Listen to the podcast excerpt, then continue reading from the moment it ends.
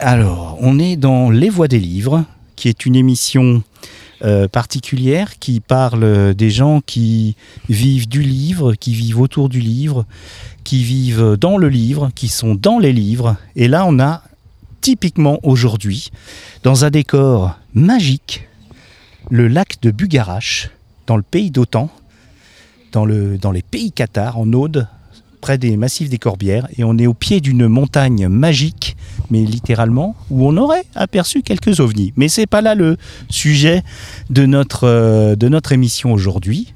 Je tiens à vous dire que je suis en maillot de bain, que je, ne suis pas encore sec, et euh, pardon pour le verre d'oreille du générique.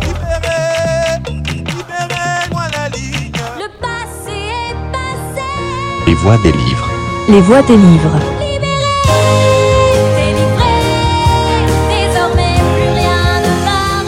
Les voix des livres. Suara suara buku. Libéré, délivré. Ta, ta, ta.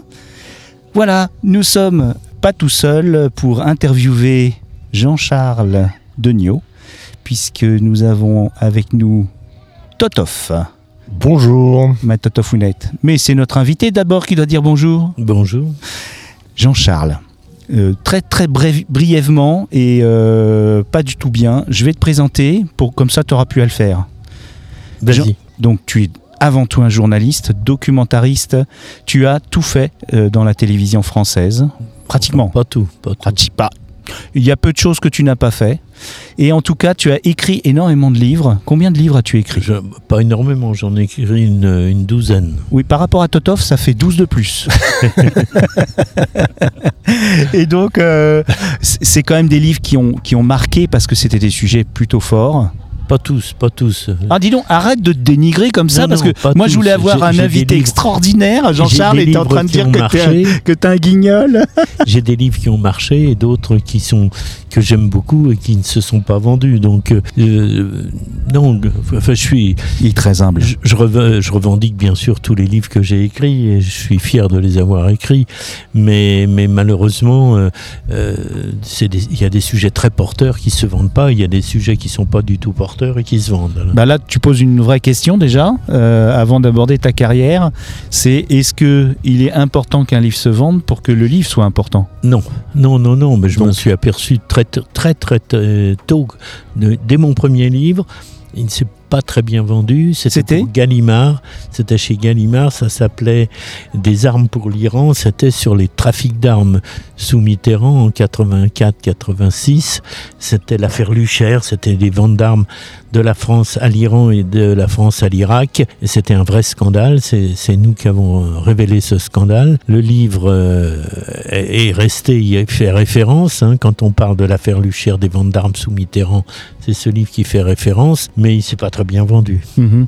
Euh, donc en fait, euh, tu as écrit beaucoup de livres, tu as fait beaucoup de documentaires, plus de 80, tu m'as dit Oui, près de 90. 90 de documentaires, dont euh, on va parler de l'actualité pour revenir tranquillement au, au, tout début. Quel est le dernier documentaire que tu aies fait? Bah, Le dernier documentaire que j'ai fait, c'est pour Canal ⁇ qui est diffusé depuis, depuis euh, bah, Pâques, le jour de Pâques, sur Canal et sur, une, sur Planète. C'est un documentaire sur un personnage qui s'appelle Charles Sobrage, qui est un, un serial killer qui venait de, de, sortir de 20 ans de prison au Népal.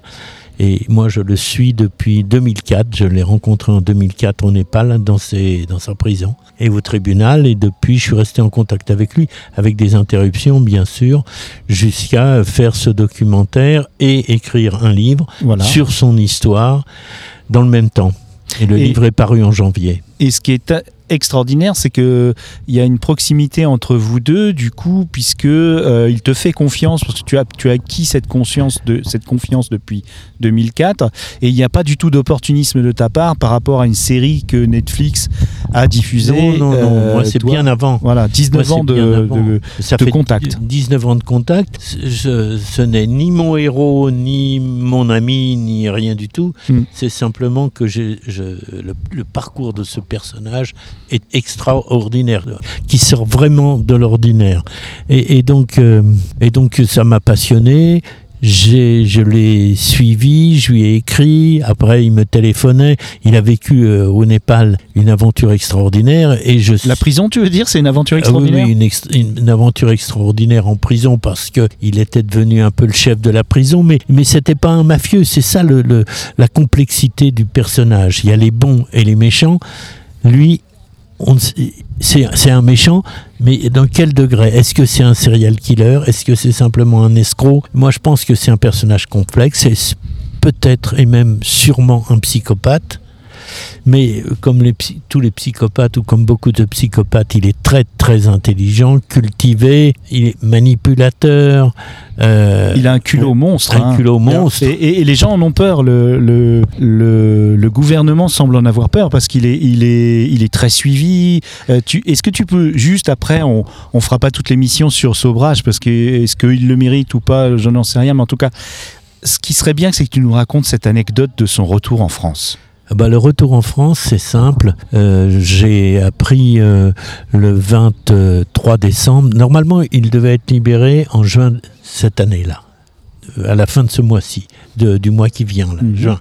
Et 2023. donc, euh, il avait fait des recours, de multiples recours au tribunal pour des raisons de santé. Il lui restait six mois, sept mois, et puis il a été débouté une première fois, une deuxième fois, une troisième fois, et à chaque fois, il, il refait avec un autre avocat. Il, a, un- il euh, fait Un une recours. redemande, un recours de recours. Et au cinquième recours, c'était une femme. Les- les- parce que le, le problème, c'est que les, les juges ne voulaient pas prendre la décision de le libérer, alors que tout était en règle pour le libérer. Il ne voulait pas prendre cette responsabilité. Il avait purgé sa peine Ensuite, il allait. Il avait presque purgé sa peine, euh, il n'était pas en bonne santé, il avait des problèmes cardiaques, et puis il avait 78 ans Oui, c'est ça. bientôt 79. Donc euh, les juges ne voulaient pas prendre la décision de libérer parce que le juge qui prendrait la décision de libérer, il serait tout de suite qualifié. On dirait tout de suite qu'il a été corrompu, qu'on lui a donné de l'argent pour euh, libérer Sobrage. Donc euh, à chaque fois, il se récusait ou euh, il reportait l'audience. Et c'est une femme qui a pris une décision, une juge qui a dit bon, bah, cette fois, c'est bon. Et donc j'ai appris le 23 qu'il serait libéré, qu'il serait libéré sous les 15 jours. Et en fait, de 15 jours, il a été libéré deux jours après. Et ils euh, ils l'ont mis dans un avion pour Dubaï, Dubaï, Paris. Et, et je suis allé l'accueillir à, à Roissy le, le 24 au matin, le 24 décembre au matin. Avec une nuée d'autres journalistes Ah, il y avait qui une nuée de parce que journalistes. une personnalité. Et donc euh, on attendait euh, la sortie de, de, de l'aéroport, là, dans le hall d'arrivée. Et euh, j'ai reçu à ce moment-là un coup de téléphone de la police des frontières qui me dit Monsieur Sobrage est avec nous. Euh, on voudrait l'exfiltrer discrètement parce qu'il y, avait 40 journalistes c'est lui qui avait donné ton numéro à et la il avait police. donné le numéro en disant voilà, c'est quelqu'un de confiance avec qui euh, euh, je, je veux sortir de l'hôpital, de, l'aéroport. Et donc, euh, on a pris notre taxi, on est allé, ils nous ont indiqué avec, euh, avec euh, on est allé à l'autre bout de l'aéroport, et Sobrage est arrivé avec son, sac. Il, il- était libéré après euh, 19 ans et demi de prison.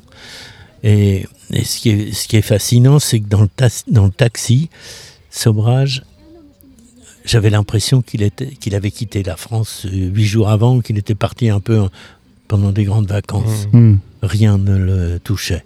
J'ai dit, mais Paris, en 20 ans, ça a changé. Il me dit, non, non, pour moi, euh, voilà. Justement, Jean-Charles, j'ai une petite question par rapport euh, à- à- au travail que tu as fait autour de, de ton film et de, et de- et de ton livre. Euh, co- comment tu construis, comment, comment ton travail se, se, se- se construit? Parce que, bon, tu dis que tu, tu n'as pas d'amitié particulière avec cet homme-là, euh, certes, mais tu- tu- j'imagine que tu essayes de, faire un- de rendre un travail euh, complètement objectif sur. Oui, euh, oui. C'est difficile. C'est C'est difficile. difficile, Cette tu- proximité. Ben, c'est Tu as difficile. des convictions quand même sur, sur, T'as as quand même des convictions sur Oui, oui, ce oui, que. c'est difficile. On est toujours sur le fil du rasoir. C'est ça qui est intéressant, parce que si c'était un serial killer, un psychopathe, et, que ça ne se voit pas, qui est ce personnage? Et je, le sais, je ne sais toujours pas qui est ce personnage. Je ne sais pas ce qu'il cache toujours. Je sais qu'il cache des choses. Dans, nos entretiens, j'ai en- j'ai enregistré des dizaines et des dizaines d'heures au téléphone.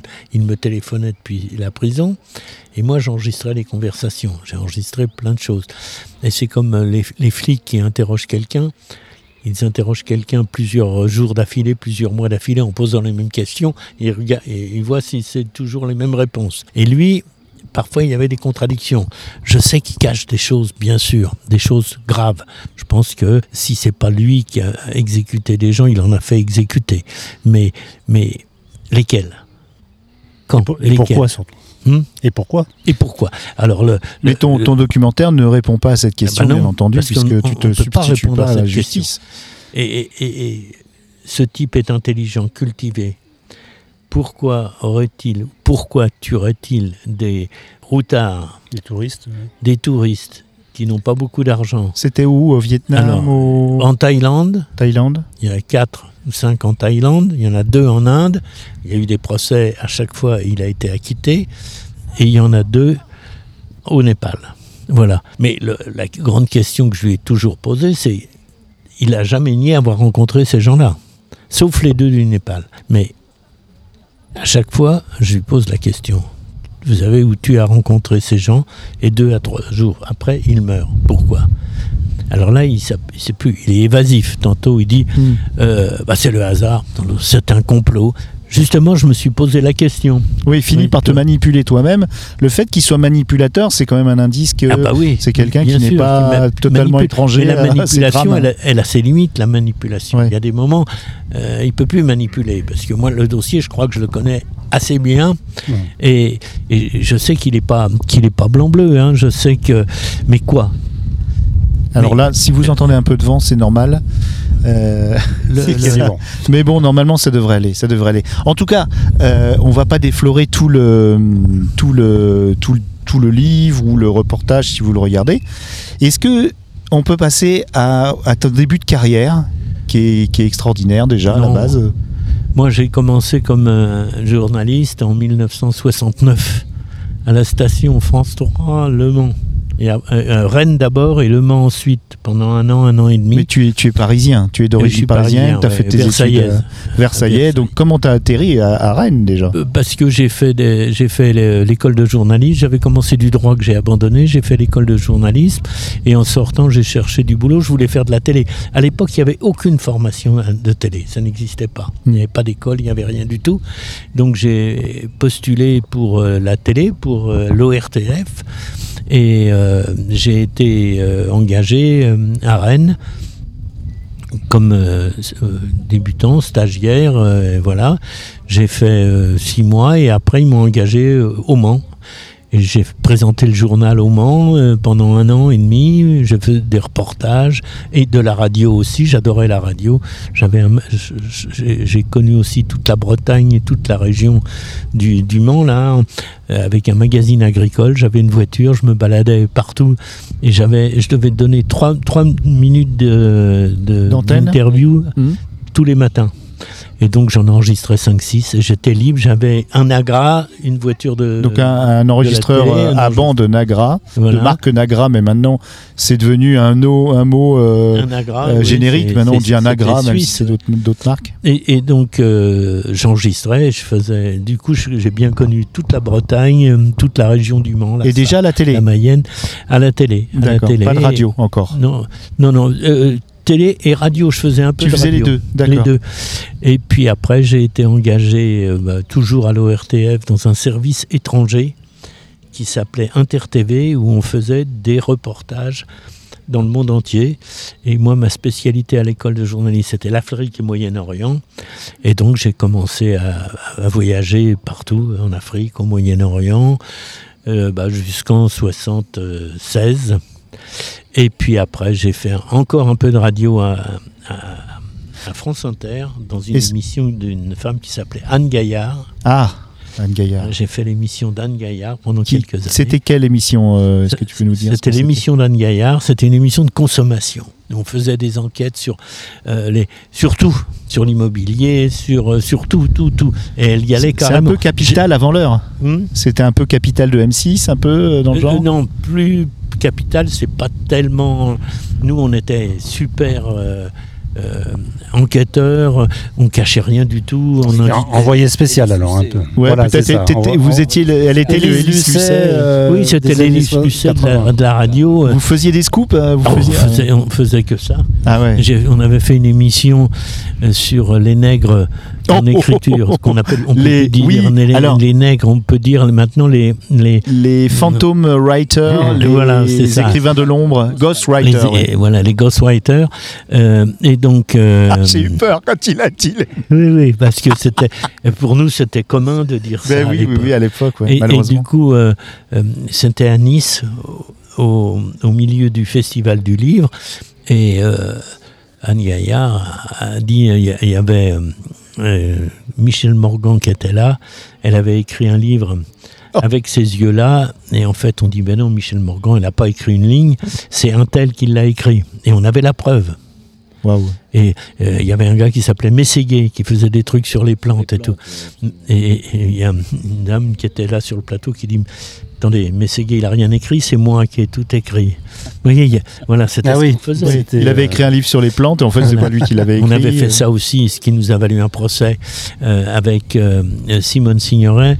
euh, et, euh, Jean Edernalier, que je connaissais bien, qui était sur le plateau, avait dit euh, Simone Signoret n'a jamais écrit euh, euh, La nostalgie n'est pas ce qu'elle était, c'était le titre de son livre. En fait, c'était un type qui s'appelait Maurice Ponce qui l'avait écrit. On avait tout balancé. Mais on Après, est-ce que c'était pas des entretiens qui, que les types avec leur talent retranscrivaient sous une forme euh, peut-être autobiographique? Oui, il y avait Quand même. ça, mais une- l'écriture. oh, c'est c'est- c'est Mais c'était pas présenté comme ça. Participation quand Non, même. de- c'était pas du tout. C'était pas du tout présenté comme ça. Non. ouais. Ouais, ouais. Non, non. C'était une euh, bien forfaiture pour Donc le il y avait eu lecteur. un procès qu'on a largement perdu. Ah bon? Ah oui, oui, Alors on, a, que- on a perdu le procès parce que Simone Signoret, elle était défendue par euh, Feu euh, Kejman et Le nous, père, on était ouais. dé- défendus par Maître Lombard. Donc euh, voilà, on a. À Simone toute une autre époque, là, ce name dropping là qui vous envoie euh, Ah oui, sur Wikipédia direct ou alors euh, pour les plus âgés d'entre de nos auditeuristes que sur des un autre souvenirs, monde, je une vois. autre époque. On a du public. euh, ton, ton- ton premier livre, c'était sur quel Et sujet mon premier livre, c'était en Ah, voilà. 86, Ah, c'est c'était euh, Des armes pour l'Iran. Ah oui, Voilà, c'était pour tard, hein, Gallimard, et la- et la collection était dirigée par Edoui Plenel et Bertrand Legendre. Déjà, Edoui Oui, oui. Plenel. Ça s'appelait Au vif du sujet, la collection, et le film, c'était Des armes pour l'Iran. On avait, j'avais enquêté avec un, un journaliste belge qui s'appelait Walter de Bock, et, et du Morgan, et on avait enquêté sur les ventes d'armes de la France à l'Iran, à travers la Suède, les bateaux qui faisaient le tour du monde avec les obus de 155 qui partaient de Cherbourg et tout ça. C'était un, un gros travail. Voilà. Qui fait que Ouais. on a été un peu inquiété pendant l'é- l'écriture du livre parce que les services, euh, l'Élysée, tous ces gens-là voulaient savoir ce qu'il y avait dans le livre. Mhm. Et donc, euh, ils nous ont espionnés un petit peu. Mm. Et moi, ils me couraient après, euh, mais j'étais en moto, donc euh, lorsque je voyais la voiture, Ah, t'as se vécu, euh, pas tellement. T'as vécu une vie aventureuse. Je hein. prenais Ouais. les, les rues en contresens, Ouais. les sens interdits, et je leur faisais signe. Et je, voilà. Et est-ce que ça fait partie de, de- de- des livres que tu as aimé écrire? Oui, oui, celui-là c'était le premier, j'étais très content. Et puis après, j'en ai écrit un, sur, avec Banissad. Banissad, ça a été le premier président de la République d'Iran avant euh, Khomeini. Et donc, euh, et puis il a été très vite éjecté. C'était un démocrate.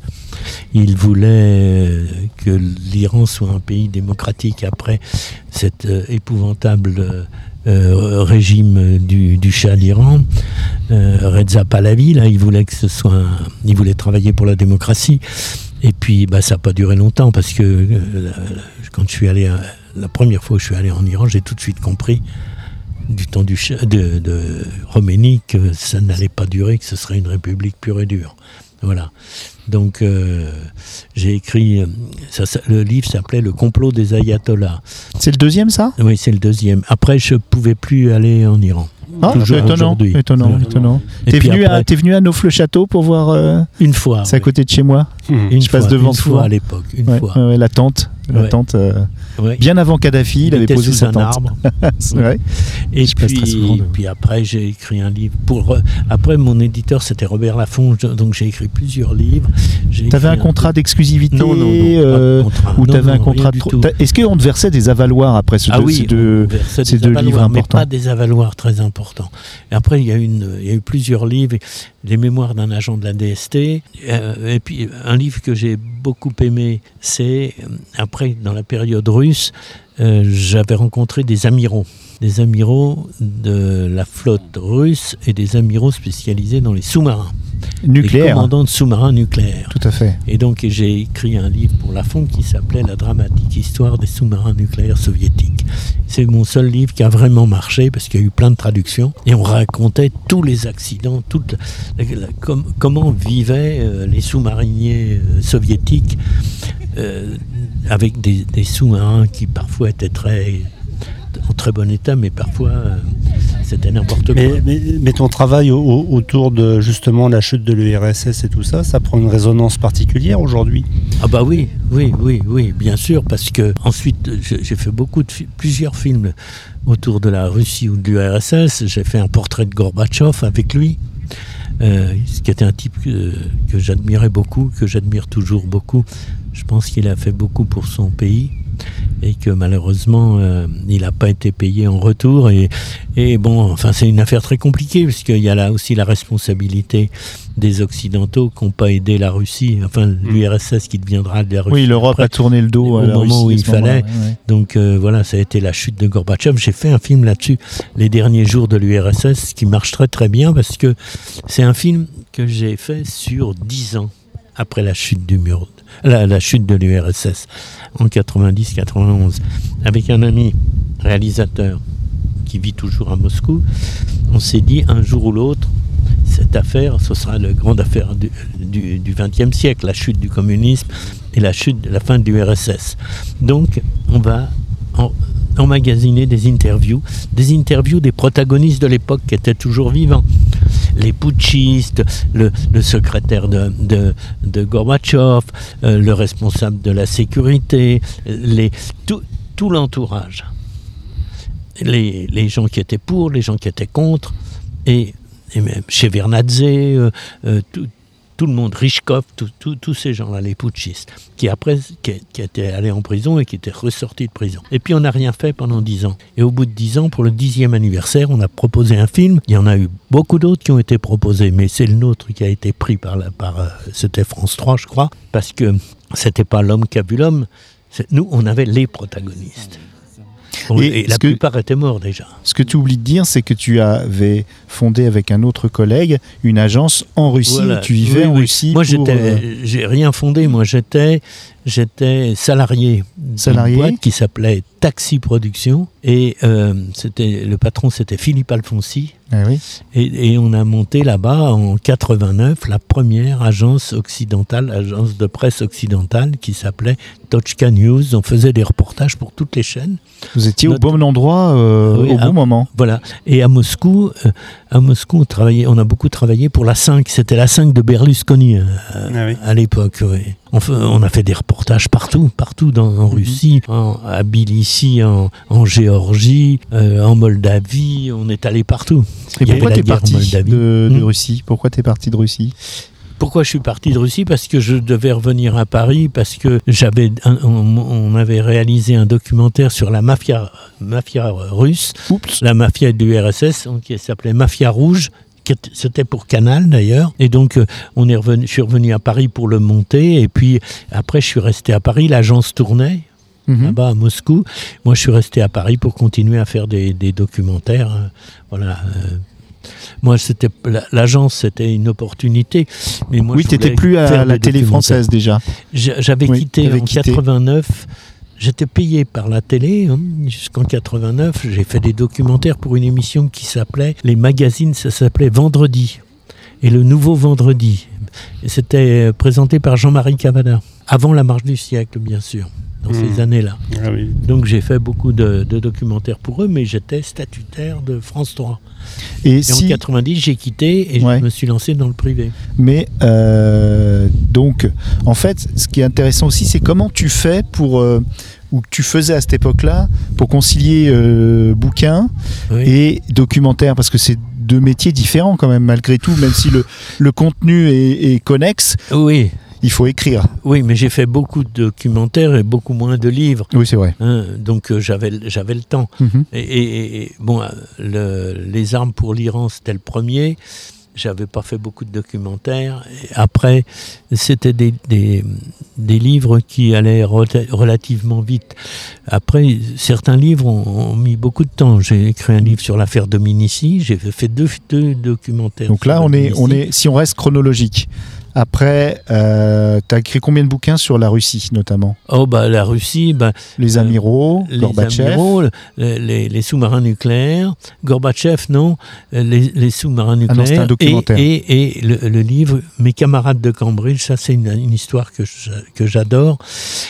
Il s'appelait Yuri Modin, c'était l'officier traitant des cinq de Cambridge. Je ne sais pas si vous savez Non. qui sont les cinq de Ah Cambridge. bah, explique-nous. Ce sont cinq aristocrates anglais Philby, Burgess, Maclean, et Cairncross, Blunt, cinq euh, aristocrates qui, en 1936, par idéologie, se sont engagés comme espions du KGB.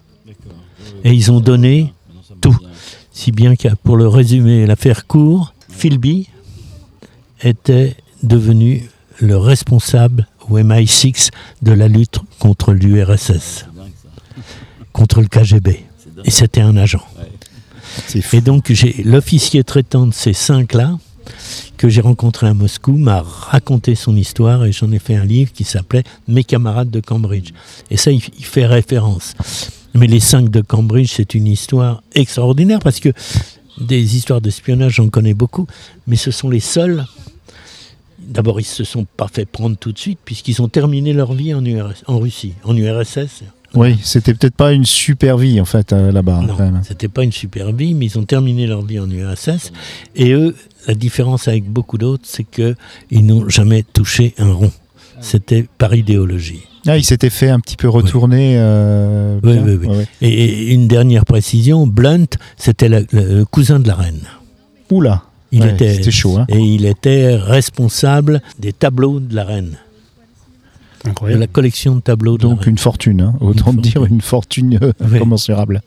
Eh bien, on va faire ça en plusieurs parties, parce que déjà, on va lever le camp, parce qu'on a, on a des tas d'autres trucs à faire, mais on va reprendre cette conversation. Christophe, est-ce que tu voudras être de nouveau avec nous? Ah bah avec plaisir. Et puis on a du public. on est accompagné On a- par On a Jacques. le copain Jacques. Ouais. qui va revenir aussi euh, dans l'épisode 2 de ces voix des livres. Merci les auditeuristes d'avoir écouté jusqu'à là, mais croyez-moi, la suite est très passionnante et on reprend ça très bientôt. On vous embrasse. Salut, à tout à l'heure. à bientôt. Tard. Dans un petit village, fief des Albigeois, vit une centenaire, fumée au feu de bois. Elle trotte dans sa vigne, ramasse les sarments pour griller la saucisse entre deux enterrements. C'est un peu isolé, la montagne au cœur noir découpe l'horizon de ses corbières natales où s'embrasaient jadis les bûchers des cathares sur fond de château fort aux trois quarts démolis. La vieille est bien tranquille, tenant philosophie à l'une de ses cousines sous la treille accroupie. Surgit d'un virage un troupeau d'autobus, suivi dans son sillage d'un vol de prospectus, profitant de l'aubaine. La cousine se saisit d'un papier coloré, du sujet faisant fi.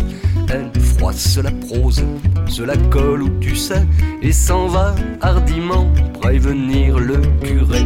Dans la rue principale, vide à l'accoutumée, en cette saison froide, personne met le nez dehors. Mais cette fois, l'avenir a une tâche, la fin du monde approche. Des murs de Bugarache. Si jamais 2012 devenait l'an zéro, que des Vénusiens posent dans gratia, en photo. Jurons que si la chose d'aventure arrivait, sans craindre la névrose, on fonce à l'étranger.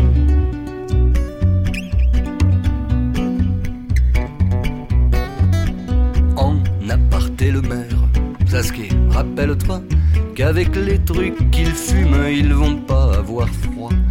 De la porte d'un bus, une fumée s'arrache, cernant les initiés et les gens du garage. L'apocalypse est proche, il faudrait se hâter. La vague gigantesque pourrait bien nous happer. Entrez dans le vortex et prenez un vin le patron du bar sur le pas de son nuit. Un pompier délétère tente d'argumenter pour vendre sans manière ses néo-calendriers devant les journalistes de France trois régions. Un altermondialiste fait chanter ses moutons. Si jamais 2012 devenait l'an zéro, que des Vénusiens posent dans jalouse en polo, jurons que si la chose d'aventure arrivait, sans craindre la névrose, on fonce à l'étranger. Un veuf boulanger s'écrie au Macarel à l'endroit d'une dombale prénommée Ariel. Il te faut te nourrir pour affronter tout ça. Tiens, prends donc une miche ce morceau de gras. Après quelques bouteilles, un viticulteur pieux dit c'est le sang du Christ celui que tu près du pêche, la montagne dorée où scintillent les pièces d'un trésor templier. Un raélien fidèle, à propos des brebis, dit ce sont des Elohim au berger ébahi. Ce dernier en colère le toise et lui répond Tu le vois, pauvre couille, t'es malade du citron.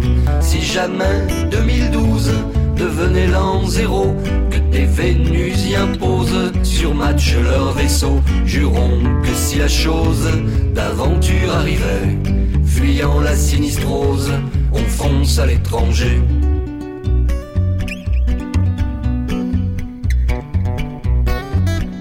La terre sans mot dire fit sa révolution et l'ombre vit le jour, à peine le temps de dire con. À minuit, quand les cloches eurent fini de vibrer, la théorie du pire n'avait plus droit de citer. Le 22 décembre, sur la place de Bugarache, les adieux sont sensibles, on se touche, on s'embrasse. Le maire, dans un discours digne d'un grand prêcheur, remet la fin du monde à une date ultérieure. La légende est tenace, on prétend que peut-être les gens de Bugarache seraient extraterrestres. Moi j'ai quelques ancêtres qui sont nés par ici et je peux confirmer que c'était des ovnis. En 2042, je me suis laissé dire que des Vénusiens roses pourraient nous envahir. Je jure que si la chose d'aventure arrivait, sans craindre la névrose, je fonce à l'étranger.